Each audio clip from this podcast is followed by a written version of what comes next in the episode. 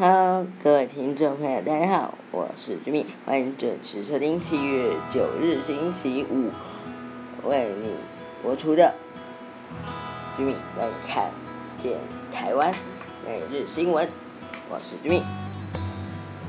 今天第一则新闻来看到，为防范武汉肺炎变异株入境台湾，重要性疫情主中心二日起，针对所有境外力确诊者进行基因定序，其中有五例定序出炉，发现 Alpha、Delta 以及 Gamma 三种不同的变异株。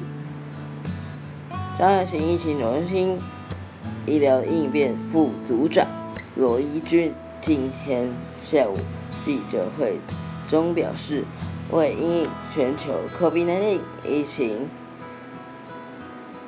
张亚型疫情九中心七月二日起加强边境管理，并针对所有 CT 值低于二十七的。因为 Rally 进行病毒基因定序，截至昨天刚好满一周。罗伊军表示，在过去一周的因为 Rally 大多是从点疫期满时采出来的，多数的 CT 值都偏高，很难进行基因定序。只有少数成功进行定序，其中最早从印度发现的 Delta 病毒株共有三例，分别来自按一五零五九、一五一二九以及一五一八五。入境国包含英国、印尼。由于个案都入住。集中检疫所，所以不会有社区感染的情况。其他个案方面，罗毅军指出，有一例是在柬埔寨返台的五十多岁女性，最早验出在英国发现的 APR 变异株，不过它的变异株序列与台湾社区流行的。变异株有点不同。另外一名有从美国返台的十岁多男童因嗅味觉异常确诊，最早验出在印度发现的伽马变毒变异株，但先前也曾经在叫 r a n y 上采出伽马变异株。所以并非首例。下一则新闻：七月七日在海地发生的海地总统呃遭到刺杀案件，法新社今天表示，十一名涉嫌杀害海地总统莫伊士的武装分子，今天当地时间八日。闯入台湾驻海地大使馆，并试图脱逃，已经全数被海地当地警方逮捕。莫伊士于七日凌晨在海地首都太子港的自家民宅前遭到一群武装分子杀害。台湾大使馆离莫伊士距离杀害的呃现场非常的近。法新社报道称，台湾外交部发言人欧江安表示，使馆在案发后因安全理由关闭。欧江安告诉法新社，使馆安全人员于八日黎明时分发现一群武装分子闯入庭院，立即通知馆方以及海地警方，应海地政府要求，并未协助嫌犯嫌疑人，使馆允许海地警方进入所属范围。台湾驻海地大使馆也在官网中声明，称入侵者是佣兵，涉嫌参与暗杀莫伊士的行动。武汉肺炎疫苗接种在加速，根据疫情指挥中心最新统计，台湾昨天共有二十点八万次。人民接种，创开打以来新高，累计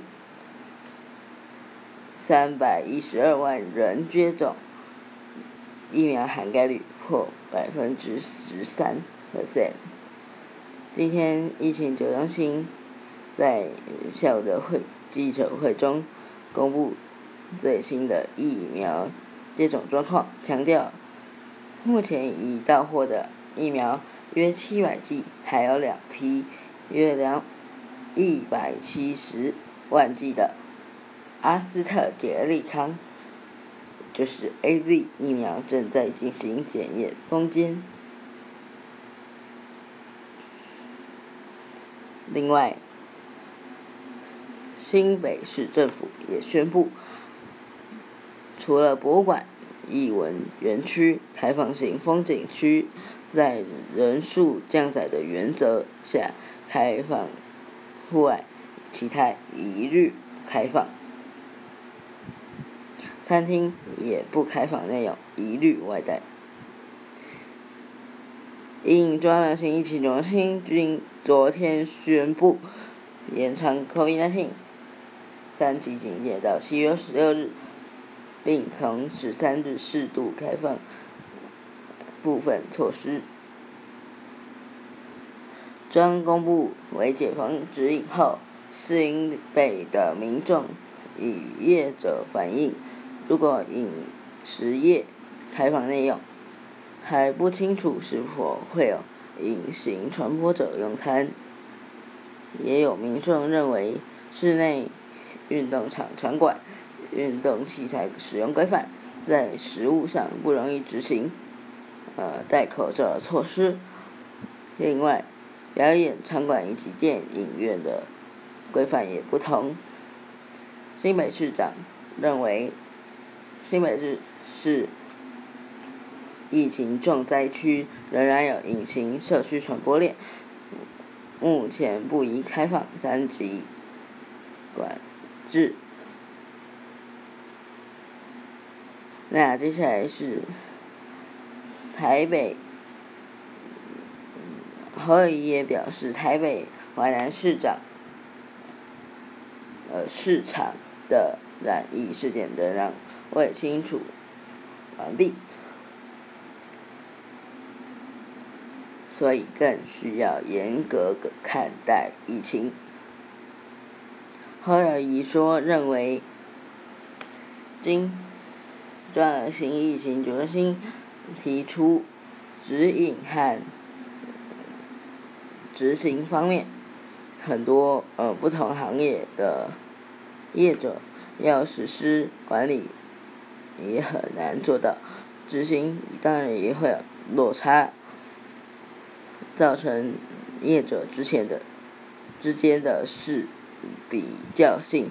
既然政府要管理，当然也要一致性的标准。若无法执行，就不开放。他也表示，新北市以维持三级警戒为标准，管制为标准，放宽为例外。若有开放者，也以户外为优先，只有呃博物馆以及艺文。园区开放型风景区在人数降载的情况下开放户外，其他一律不开放。以外带的方式经营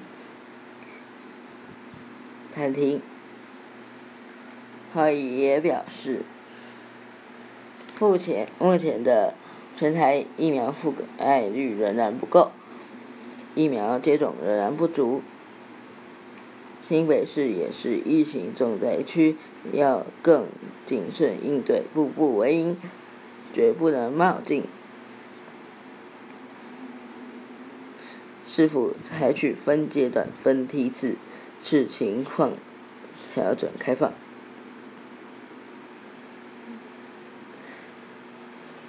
今天中央新疫情中心宣布，九例九日新增三十二例 COVID-19 本土案例，另新增十二例死亡案例。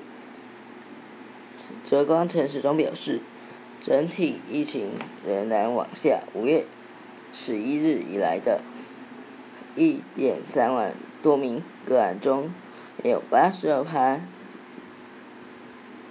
解除隔离。今天新增的三十例本土案例中，有十七例为男性，其余为女性，女性是十五例，年龄介于五岁到七十多岁，发病日期自今年七月一日到七月八日，个案分布为新北市十一例，台北市十九例最多。桃园是两例，其余十四呃，其中十四例已知感染源一例关联不明，十七例调查中。我们今天的新闻重点就到这边。另外，居民带你看见台湾每日新闻的 Facebook 以及。Line 都已经成立了，详情请上我们的 Facebook 查询。另外，今天的新闻重点内容也会发布在我们的 Facebook 当中，大家可以去上面看看哦。另外，告诉大家，本节目是周一至周六更新，周日不更新，所以大家敬请期待。明天的内容哦，我明天记得也要收听哦，大家拜拜。